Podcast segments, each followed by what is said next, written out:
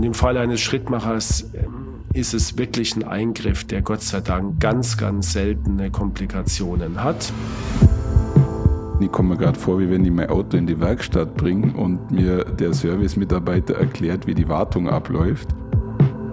Dein eigener Rhythmus hat immer Vorrang und wenn dein Herz einen Schlag abgibt, dann schweigt der Schrittmacher. Hand aufs Herz. Der rezeptfreie Mediziner Talk.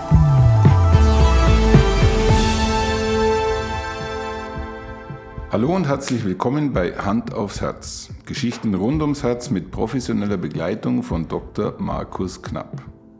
Mein Name ist Thomas Krug und ich freue mich auf die heutige Folge. Sehr bedächtig gesagt heute, Thomas. Ja, ja weil ich bei dir in deinem Arztzimmer sitze und äh, heute machen wir das irgendwie live. Ich bin der Patient, stell dir zehn Fragen und äh, hoffentlich kommt das gleiche Feeling auf wie glaube, zwei Stunden vorher, wo noch ja. ganz normaler Patientenbetrieb war. Genau so ist es, ja. Ähm, allerdings sind zehn Fragen, da bist, du schon, da bist du schon privilegiert, gleich zehn Fragen am Stück zu stellen. Aber dir sei es natürlich gegönnt. Gut, ich habe mich auch angemeldet und äh, habe dir auch die Chance gegeben, dich vorzubereiten. Hast du das? Ich bin auf deine nicht. Fragen eigentlich, die kommen immer so aus der Pistole geschossen und ich weiß ja ehrlich gesagt auch nie, was du da fragst, weil die Fragen überlegst du dir ja im stillen Kämmerlein. Ja. Und ähm, es soll ja auch mich ein bisschen herausfordern. Ja. Nachdem, nachdem wir jetzt schon bald 100 Folgen miteinander gemacht haben, werden natürlich auch meine Fragen qualifizierter. Das sowieso. Von daher kommt jetzt das Arzt-Patienten-Feeling hier nicht richtig auf, weil du, weil du viel zu belesen bist, Thomas, und viel zu, viel zu gut ausgebildet wurdest. Von dir. das hast du jetzt gesagt. Also Markus, dann ja. ähm, bereite dich mal darauf vor, dass wir über den Herzschrittmacher sprechen. Okay. Du kannst jetzt kurz in deinem Oberstübchen die richtige Schublade ziehen und ich würde wie immer schnell loslegen. Jawohl. Markus, was leistet eigentlich ein Herzschrittmacher? Was ist sein Job? Ja, der Job vom Herzschrittmacher ist im Grunde genommen ein Impuls abzugeben an das Herz, einen elektrischen Impuls, den das Herz sich selber nicht geben kann, sonst bräuchten wir ihn nicht. Und dieser elektrische Impuls soll dann auf regulärem Weg eine, eine Herzaktion auslösen. Und das ähm, ist jetzt ganz grob gesagt der Job des Herzschrittmachers, dass er also Aufgaben vom Herzen übernimmt, die das Herz nicht mehr in der Lage ist, selber zu leisten. Dann ist natürlich die logische nächste Frage, wann brauche ich das Ding überhaupt?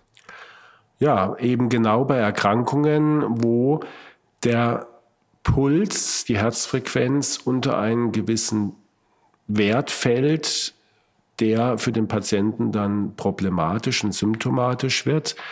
Also ähm, zum Beispiel ab einer Frequenz unter 40 wird es für den Patienten meistens sehr unangenehm oder bei Patienten, die nicht mehr in der Lage sind, den Puls über ein gewisses Level zu hieven, zum Beispiel 60 und sich anstrengen müssen, dann ist die Belastbarkeit eingeschränkt und natürlich in erster Linie bei Patienten, wo das Herz einfach Pausen macht über mehrere Sekunden. Und du weißt, wenn dein Gehirn von, sag mal, fünf bis sechs Sekunden keinen Sauerstoff bekommt, ja.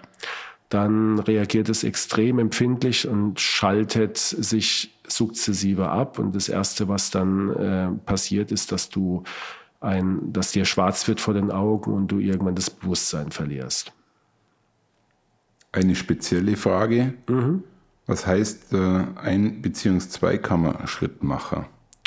Ja, das ist, ähm, kommt immer darauf an, wo deine Störung im Herzen liegt. Und wir haben ja äh, eine normale Herzerregung, die geht vom Vorhof aus und wird dann über ein Kabelsystem auf die Herzkammer übertragen.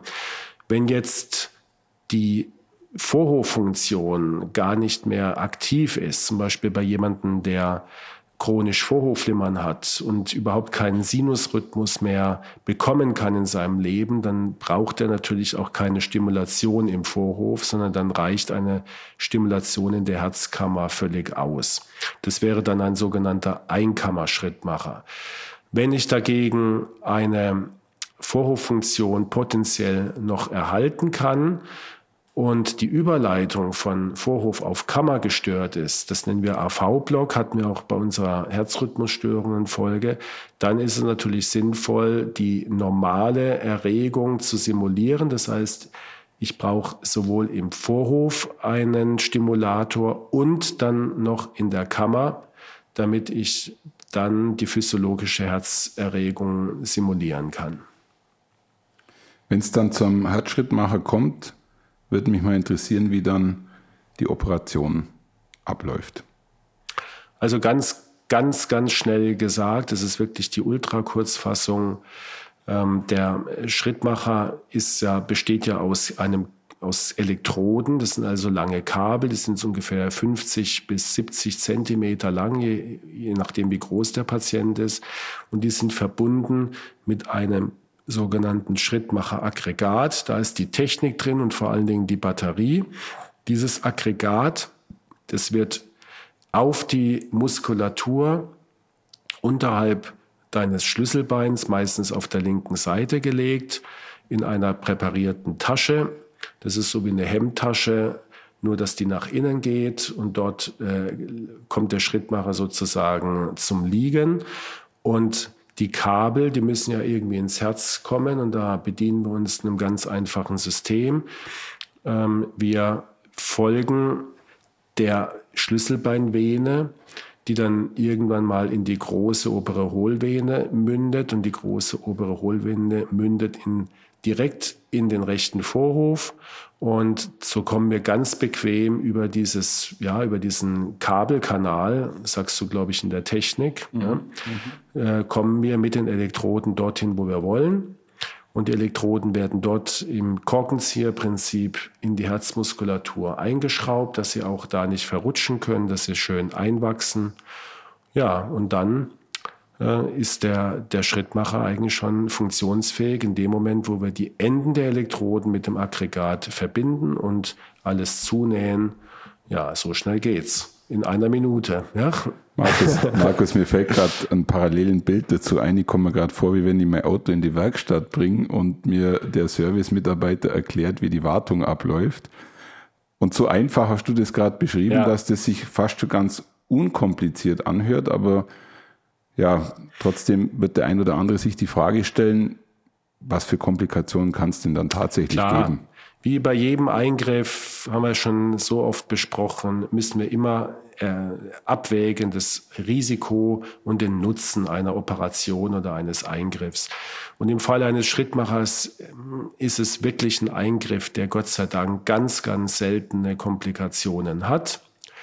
Ähm, und natürlich der Nutzen extrem groß ist. Du kannst dir vorstellen, wie groß der Leidensdruck ist bei Patienten, die immer wieder, Entschuldigung, in Ohnmacht fallen. Da wird natürlich ein gewisses Risiko in Kauf genommen, aber das ist wirklich sehr, sehr äh, selten. Ähm, natürlich können die Kabel auch Strukturen verletzen, da muss man vorsichtig sein.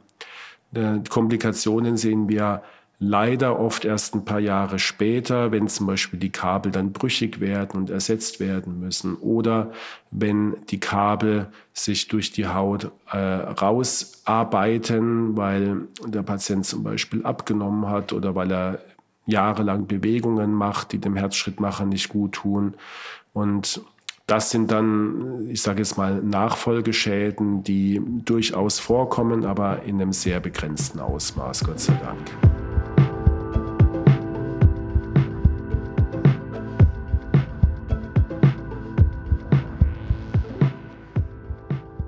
Markus, in unserer Brust befindet sich ja dann ein Gerät, was mit Batterie betrieben wird. Ich glaube, die Frage ist berechtigt, wie lange hält denn so eine Batterie oder kann man sie irgendwo wieder aufladen, indem ich mit meiner Brust an so ein Ladepanel rangehe? Ja, das gibt es noch nicht, Thomas. Ich bin mal gespannt, ob das eine Option eines Tages tatsächlich ist, mhm. dass man so einen Akku dann wie so ein, ein Handy, das ich irgendwo auf, auf ein, ja, auf, auf so eine Art Aufladegerät lege und dann äh, wird es sozusagen ohne Kabel aufgeladen. Sowas gibt's ja. ja. Für einen Schrittmacher gibt's das noch nicht. Das heißt, die Batterie ist endlich und in Abhängigkeit davon, wie auch beim jedem anderen Aggregat mit Batterie, hängt es natürlich davon ab, wie oft ich die Batterie brauche. Das heißt, wie oft kommt der Schrittmacher zur Geltung. Mhm. Jetzt normal, jemand hat einen Zweikammer-Schrittmacher und braucht den bei jedem Schlag. Solche Patienten gibt es, sowohl im Vorhof als auch in der Kammer. Dann hält der Schrittmacher meiner Erfahrung nach um die sieben bis acht Jahre. Wenn ich ihn seltener brauche oder ganz, ganz selten, dann werden das meistens weit über zwölf Jahre, zehn bis zwölf Jahre. Warum braucht er dann überhaupt noch Strom? Er muss ja auch immer überwachen. Er hat ja nicht nur die Funktion einzuschreiten, sondern er überwacht ja auch jeden Herzschlag, damit er überhaupt erkennen kann, wann er in Aktion treten muss. Und das kostet natürlich auch Batterie. Das Ganze hört sich ja jetzt sehr unkompliziert an. Nichtsdestotrotz wird es in irgendeiner Form schon eine gewisse Nachsorge brauchen, oder? In jedem Fall, also die Nachsorge ist äh, obligater Bestandteil von jedem Patienten, der einen Schrittmacher hat. Und es bleibt auch äh, so lange, bis der Schrittmacher äh, sein nicht mehr gebraucht wird, was ganz, ganz selten der Fall ist, oder der Patient gestorben ist. Also wir, wir gucken den Schrittmacher ein Leben lang an. Mhm. Warum? Wir müssen schauen, ist alles in Ordnung? Sind die Einstellungen korrekt? Verbraucht er zu viel Strom? Müssen wir ihn etwas äh, runterregulieren? Ähm, macht er Aktionen, die der Patient vielleicht gar nicht benötigt. Und ähm, wie sieht die Wunde aus, die ehemalige, wie sehen die Kabel aus. Ähm, also da kommt der Patient in regelmäßigen Abständen, nämlich genau halbjährlich zur Nachuntersuchung. Und wenn die Nachuntersuchung stattfindet, welche Werte sind dann wichtig für dich? Was fragst du ab? Also im, im Wesentlichen fragen wir ab, wie gut sieht der Schrittmacher? Also wie gut erkennt er deinen eigenen Herzschlag? Weil wir möchten nicht, dass der Schrittmacher in Aktion tritt, wenn das Herz selber was macht. Mhm. Und da hat er eine sogenannte Inhibitorfunktion, die wir einstellen. Also das Herz, dein, dein eigener Rhythmus hat immer Vorrang. Und wenn dein Herz einen Schlag abgibt, dann schweigt der Schrittmacher. So kann man das einstellen und das muss immer wieder überprüft werden, dass er also da diesen eigenen Herzschlag erkennt. Das zweite ist eben dann die Stromabgabe, die sogenannte Reizschwelle. Die Reizschwelle ist also der Wert, der mindestens benötigt wird, um durch den Schrittmacher einen Herzschlag zu auszulösen. Das ist äh, meistens in einem Bereich von 0,5 bis 1,0 Volt. Mhm. Und ähm, gleichzeitig ähm, kann man auch den, die Dauer von diesem Stromimpuls einstellen. Ja, das sind meistens so 0,4 Millisekunden, also eine ganz, ganz kurze Zeit. Und das wird immer bestimmt. Und wenn die Reizschwelle, die sogenannte, sich verändert, vor allen Dingen, wenn sie immer nach oben geht, dass wir also immer mehr Strom brauchen, um einen Herzschlag zu generieren, dann äh, ist es ein Warnsignal und das müssen wir dann auch entsprechend äh, kontrollieren und eventuell auch die Sonde wechseln. Und das Letzte, was wir anschauen, ist der Widerstand in der Sonde. Der sollte immer stabil bleiben, wird gemessen dann in Ohm, ist so in der Regel zwischen 300 und 1000 Ohm. Auch das ist ganz unterschiedlich.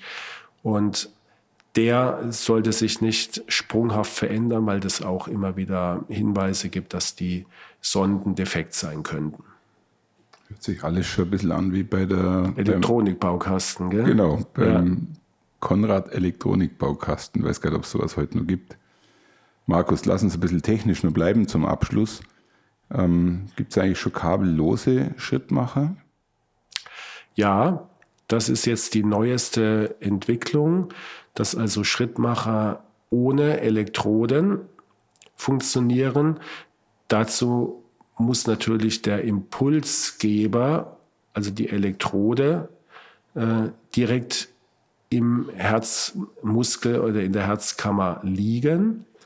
Ähm, und es gibt tatsächlich schon seit ein paar Jahren Systeme, wo ein, ein Schrittmacher in die Herzspitze gelegt wird und dort bleibt, ohne dass er jetzt mit einem, dass er ein Kabel benötigt, sondern er, er versorgt sich sozusagen in der Herzkammer selbst. Ähm, das ist noch ein bisschen in den Kinderschuhen, also es ist kein Standardverfahren. Man gibt es bei Patienten, wo eine herkömmliche Implantation nicht möglich ist durch Gefäßveränderung, Anomalien oder wo sehr viel Kabel schon liegen, man gar kein neues mehr durchbekäme durch den Kabelkanal, sprich durch die Vene, oder wenn es in der Vergangenheit immer wieder Probleme mit Infektionen gab, dann ist es heutzutage ähm, eine sehr gute Methode. Ob das dann eines Tages den jetzigen Schrittmacher komplett ersetzt, das wird sich zeigen. Es spricht vieles dafür, aber da sind wir noch ein bisschen entfernt davon, dass das routinemäßig eingesetzt wird. Markus, hast du noch die Kraft für eine Frage? Sind wir schon bei zehn? Das ging heute ratzfatz. Ja, super. Aber ich glaube, die Frage wird dir wahrscheinlich hin und wieder hier auch gestellt. Kann ich durch meinen Herzschrittmacher, ich gehe jetzt mal davon aus, äh, in einer Fehlfunktion sterben? Also du meinst, ähm, die Frage ist jetzt doppeldeutig für mich also an einem Herzschrittmacher sterben genau. ähm, oder trotz Herzschrittmacher sterben. Ich würde es in zwei Teilen sehen. Obwohl ich einen habe. also an, äh, es ist so, wenn da äh, natürlich, aber das habe ich in meiner ganzen Karriere, glaube ich, nicht einmal erlebt, dass ein, ein Herzschrittmacher von jetzt auf gleich so ausgefallen ist, dass dann tatsächlich ein Patient daran verstorben ist. Mhm. Oft ist es so, ähm, dass wenn der Schrittmacher nicht funktioniert, dass man das dann äh, erkennt bei der, bei der Abfrage und darauf vorbereitet ist.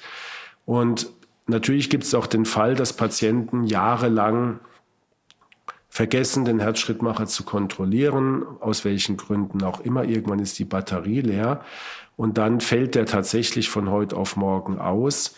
Aber die aller, allermeisten Patienten haben dann noch ein Reserveprogramm in ihrem Herzen laufen mit einer ganz niedrigen Herzfrequenz, die zwar nicht dazu ausreichen, dass der Patient bewusst, bei Bewusstsein bleibt, aber zumindest äh, sie nicht sterben lässt. Das ist zumindest meine Erfahrung. Von daher kann man sagen, das passiert wirklich relativ selten. Und die Frage war ja, wie gesagt, doppeldeutig. Was ist denn, wenn, und das wird tatsächlich auch öfters gefragt, wenn ich in einem Sterbeprozess bin aus ganz anderen Gründen. Also ich habe mhm. äh, eine, eine, Krebserkrankung oder ich hatte einen schweren Herzschlag oder einen Hirnschlag. Ja. Da ist die Befürchtung bei einigen Patienten, dass dann der, der Schrittmacher verhindert, dass wir sterben können und dass der Sterbeprozess dann unnötig in die Länge gezogen wird. Und das ist, ist auch Gott sei Dank unbegründet. Ähm, der Impuls, der elektrische, ist ja nur ein Teil der Herzaktion. Und mhm. der Impuls muss ja dann auch auf die Muskeln übertragen werden und der Muskel muss kontrahieren. Und beim Sterbeprozess ist genau das dann auch gestört so dass wir zwar den Schrittmacher tatsächlich in Aktion sehen, manchmal sehen wir auch auf dem EKG noch einen Ausschlag, aber wir sehen dann keine Herzaktion mehr. Mhm. Und wenn wir durch Schrittmacher unsterblich würden, dann kannst du dir vorstellen, hätte wahrscheinlich jeder Mensch ab einem gewissen Alter einen Schrittmacher. Aber leider ist es nicht so. Oder Gott sei Dank. Ich glaube, glaub, Markus, sehr viele haben dann so Bilder von Frankenstein im Kopf, äh, bei dem genau. das äh, Thema Strom ja, das ganze Leben erweckt hat. Aber das wollen wir jetzt nicht zu weit ausführen. Wir sind am Ende angelangt und du warst wie immer kurz und knackig in deinen Antworten. Vielleicht von mir noch der Hinweis, wir hatten das Thema Herzschrittmacher in der Folge 26 und 27 sehr ausführlich besprochen. Das ist ja schon Jahre her, Thomas. Das ist schon Jahre her. Meine Güte, so lange sind wir hier schon am Mikrofon miteinander. Und ich kann dir positiv zurückmelden, wäre das jetzt ein Patientengespräch und hätte ich tatsächlich die Not eines Herzschrittmachers, würde ich mich in deine Hände begeben. Das ist äh, mehr, du machst meinen Tag glücklich, Thomas, ja? Und genau so beenden wir diese Runde heute und ich freue mich auf unseren nächsten Talk. Markus, ciao. Vielen Dank, Thomas. Langsam fangen mir die zehn Fragen-Folgen Spaß zu machen an. Ja? Weiter so. Bis zum nächsten Mal. Tschüss.